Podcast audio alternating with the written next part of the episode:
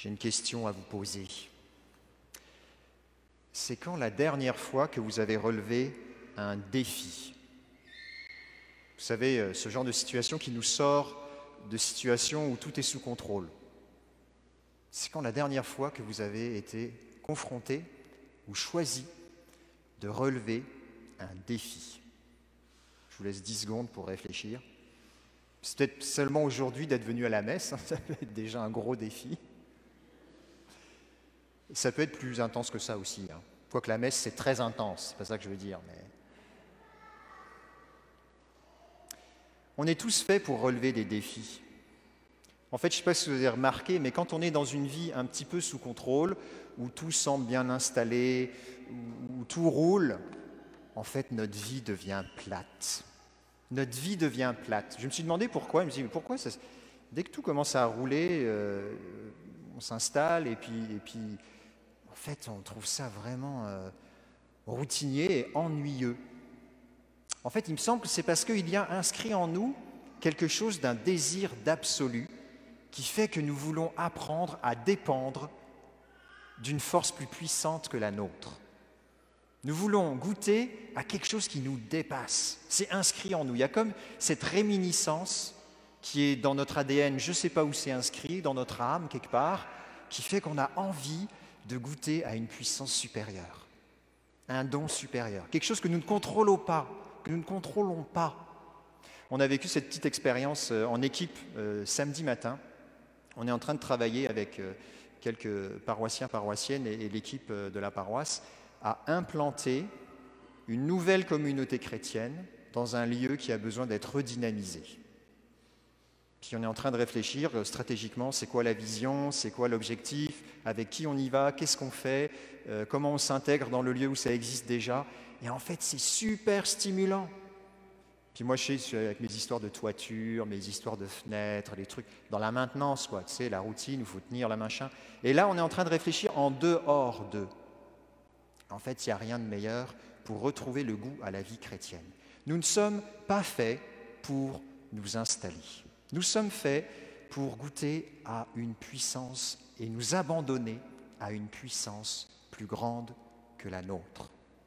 Et c'est la thématique de cette euh, série. Nous avons choisi cette parole. Dieu est assez puissant pour vous donner toute grâce et même que vous ayez en abondance de quoi faire toutes sortes de biens. Dieu est assez puissant pour vous donner toute grâce. Lorsqu'on choisit de relever un défi et de sortir de la routine, on choisit de dépendre, lorsqu'on le fait au nom de Dieu, de la puissance de Dieu, de sortir de nos seules capacités humaines, et on a tous besoin de sortir de nos limites.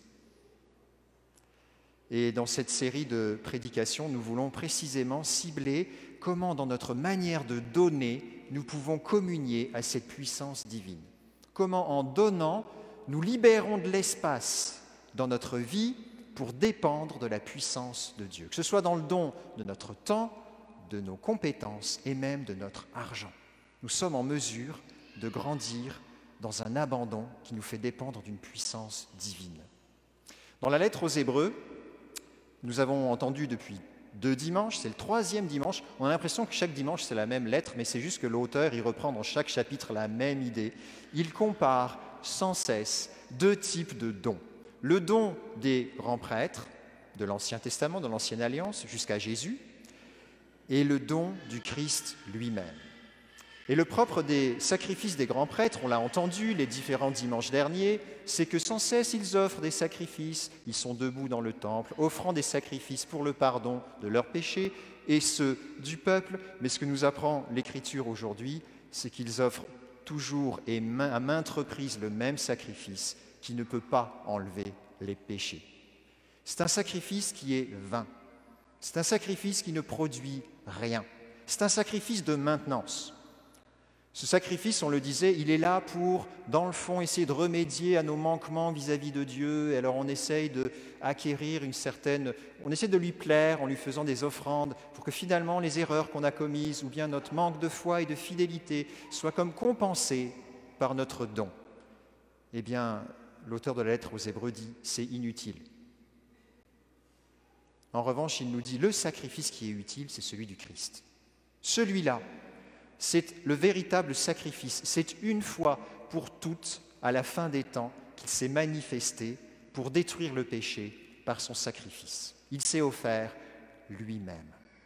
C'est intéressant de comprendre pourquoi ce sacrifice-là est nouveau, il est efficace. Dieu, on l'entend dans le prophète Isaïe, il le dit à, de nombreuses reprises, Dieu est tanné des sacrifices de maintenance. Que m'importe le nombre de vos sacrifices, dit le Seigneur? Les holocaustes de béliers, la graisse des veaux, j'en suis rassasié.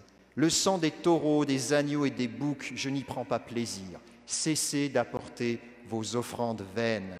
Lavez-vous, purifiez-vous, ôtez de ma vue vos actions mauvaises, cessez de faire le mal, apprenez à faire le bien.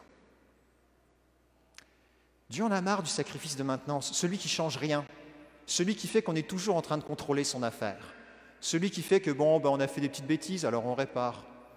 Puis hop, on continue, puis on refait la même chose. Ça tourne en rond. Il n'en peut plus. Il en veut plus de ces sacrifices-là. Ce qu'il veut, c'est un cœur qui soit transformé, un cœur qui se convertisse, un cœur qui se retourne, qui soit bouleversé. Apprenez à faire le bien, dit Isaïe. Donc Dieu, il en a marre de nos petits sacrifices gentils qui font que ça ne change rien dans notre vie. Il y a une image qui m'est venue, euh, enfin j'ai fait un petit Google sur Internet tout à l'heure et puis j'ai cherché confortable. J'ai trouvé un beau petit chaton, tout confortable, c'est tellement cute, on a envie d'être là, nous-mêmes dans notre petit nid, tellement confortable. Bah, désolé, mais c'est pas ça la vie chrétienne en fait. Désolé de vous l'annoncer, mais si c'est ça que vous recherchez, vous vous êtes trompé d'église, il faut aller à une autre porte. La vie chrétienne suppose qu'on sorte du nid. La vie chrétienne, si elle a un aspect de maintenance, c'est pour sortir. C'est pour se renforcer, c'est pour goûter et dépendre de la grâce de Dieu et sortir.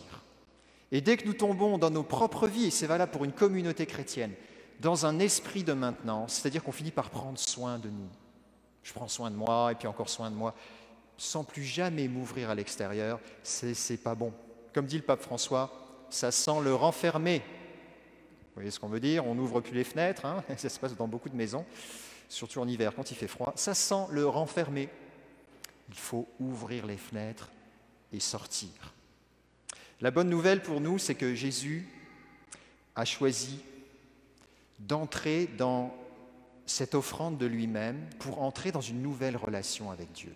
Ce que Dieu veut, c'est des êtres humains qui vivent et qui communient à sa vie divine.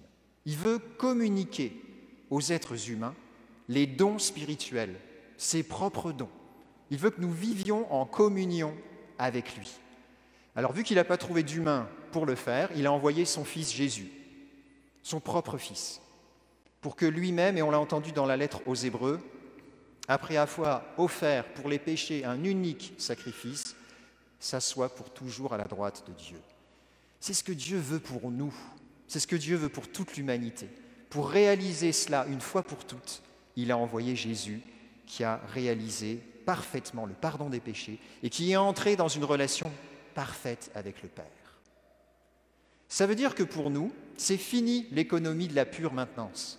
On n'a plus besoin, comme les anciens, les grands prêtres du temple de Jérusalem d'offrir sans cesse des sacrifices qui ne servent à rien, puisque dorénavant, nous sommes, grâce au sacrifice unique de Jésus, définitivement dans une relation pardonnée avec le Père. Donc les offrandes que nous faisons ne servent pas à plaire à Dieu.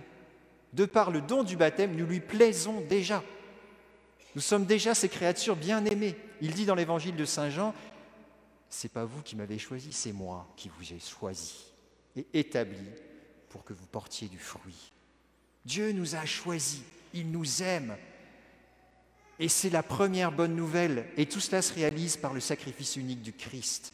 Ça veut dire que nous, tout ce que nous avons à faire, c'est que notre don nous fasse communier au Christ.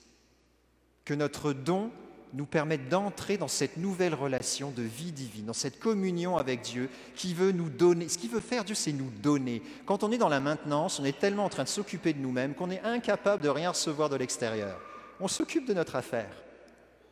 lorsqu'on accepte de donner et de communier au Christ, nous élargissons notre capacité de recevoir. Nous élargissons l'espace de notre tente pour que la grâce de Dieu et les dons spirituels descendent sur nous. Nos offrandes donc sont faites pour recevoir plus.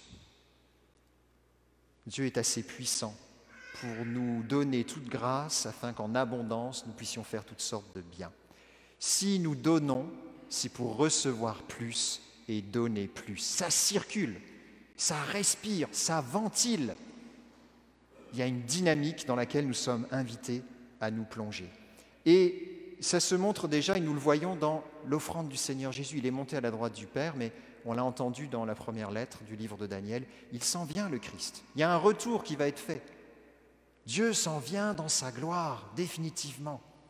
Et il y a déjà un don qui nous est fait aujourd'hui, depuis notre baptême, auquel nous pouvons communier, par lequel nous rentrons dans cette relation avec le Père, c'est le don du Saint-Esprit. Chaque fois que nous nous rendons disponibles au don spirituel, nous sommes enrichis. Nous grandissons, nous élargissons notre capacité à vivre dans ce monde, à servir ce monde et à aimer Dieu les dons de l'Esprit. Ces dons de Dieu nous aident à élargir notre cœur. Autrement dit, les dons que nous faisons, y compris les dons financiers, sont là pour nous aider à réordonner en fait notre vie, à hiérarchiser les aspects de notre existence, à les réorienter vers Dieu. C'est pour ça que c'est important de donner, même quand on n'a pas beaucoup. L'important, on l'a entendu dans l'histoire de la veuve la semaine passée, ce n'est pas la quantité des deux piécettes ou des 500 liasses de, billets, là. Ce qui est important, c'est le sacrifice qui m'unit au Seigneur Jésus, qui dilate mon cœur. Ce qui est important, c'est que le geste que je fais va transformer, va rendre mon être disponible à plus. Je voudrais, comme on le fait chaque année au mois de novembre, vous rappeler une petite règle par rapport aux dons. C'est très concret, mais on a besoin des fois d'outils très concrets. Puis je remercie le, le père Kevin qui m'a fait des belles slides. Aujourd'hui, vous voyez, elles sont un petit peu upgradées parce que le père Kevin, il a un sens graphique plus affiné. Les règles des 4 P. Comment grandir en liberté dans le don? Les 4 P, le premier, c'est un don qui doit être planifié. Si je veux vraiment être libre dans mon don, il faut que je le désire, il faut que je le réfléchisse, que je le décide et que je le réalise. Tout ça, c'est de la planification. J'ai besoin de commencer, et c'est le début. Le don, ça se anticipe, ça se réfléchit avant de se réaliser. Ça se prépare. Ça me force à prendre aussi un regard sur mes finances et de regarder où j'en suis concrètement. Si on veut avoir des finances saines, on est obligé de faire ça à un moment donné, sinon c'est la banqueroute. Premier P, donc un don planifié. Deuxième P, un don priorisé. On est tellement tenté d'acheter des tas de patentes qui nous servent à franchement pas grand-chose ou qui nous servent pas longtemps. Eh bien, est-ce que je prends la mesure de prioriser mes dons avant parfois d'autres dépenses non essentielles? Comment est-ce que j'apprends à hiérarchiser, ordonner mon argent pour qu'elle soit et qu'elle me permette spirituellement de dépendre plus de Dieu ah, Je peux dépendre de tas d'affaires, hein, je peux dépendre d'Apple, je peux dépendre de tas de compagnies, si c'est ça que je veux. Mais si je veux dépendre de Dieu, quelle part réellement je priorise pour le Seigneur dans ma vie? Le troisième P, c'est en pourcentage. Encore une fois, ce n'est pas le montant qui est important. Ce n'est pas deux piécettes ou une grosse liasse de billets ou un gros chèque ou un énorme virement. Ce qui est important, c'est la part, le pourcentage que je veux offrir. Parce qu'évidemment, quelqu'un qui a de grands moyens peut donner beaucoup, quelqu'un qui a des petits moyens peut donner un tout petit peu. Et ce qui est important, c'est que tous puissent donner et être libres. Il n'y a pas de trop petits revenus pour ne pas pouvoir donner. En pourcentage, ça fait un petit montant. Si c'est 1%, c'est 1%. Si c'est 10%, c'est 10% et je peux rendre grâce à Dieu pour tous ses bienfaits. Enfin, un don progressif il y a plus de joie à donner qu'à recevoir et chaque année, je peux grandir si je travaille mes finances pour qu'elles soient plus saines, à donner plus. Le Seigneur veut que nous grandissions, que nous croissions, que nous grandissions aussi en liberté intérieure. Eh bien, ce progressif, il est bon parce qu'il nous apprend à donner peut-être 8% cette année, peut-être 8,5% l'année d'après. Eh bien, c'est bon parce que j'apprends que je suis en croissance. Je suis appelé moi aussi à dépendre et à grandir dans cette dépendance de Dieu. Alors les 4 P sont là devant vous, planifier, prioriser, pourcentage en progressif. Si vous n'en appliquez aucun, commencez à faire le 1, planifier. C'est le début. Vous savez, on est tous en mode apprentissage et on n'a jamais appris à donner en fait, ou on le fait euh, comme ça. Ça s'apprend, comme toute chose. Commençons par simplement planifier en priant, en demandant au Seigneur de regarder nos finances, parce que ça lui appartient. Hein. Je ne sais pas si vous avez déjà demandé au Seigneur de visiter votre, chèque en, votre compte en banque, mais faites-le. Ça lui appartient en fait. Enfin, vous le verrez quand vous mourrez, parce que vous n'emporterez rien. Mais c'est bien de le remarquer avant. Et prier sur nos revenus, sur nos dépenses, en demandant au Seigneur, Seigneur, tout appartient, je veux te rendre grâce aussi à travers cela. Seigneur, merci de, de répandre tes dons en abondance dans nos vies. Donne-nous, Seigneur, cette générosité pour arrêter de, maintenir, pour accepter d'élargir, pour accepter cette dynamique et dépendre de ta puissance qui est tellement plus féconde que nos petites capacités. Merci Seigneur pour ta puissance et le don de toute grâce que tu veux répandre en nous en abondance. Amen.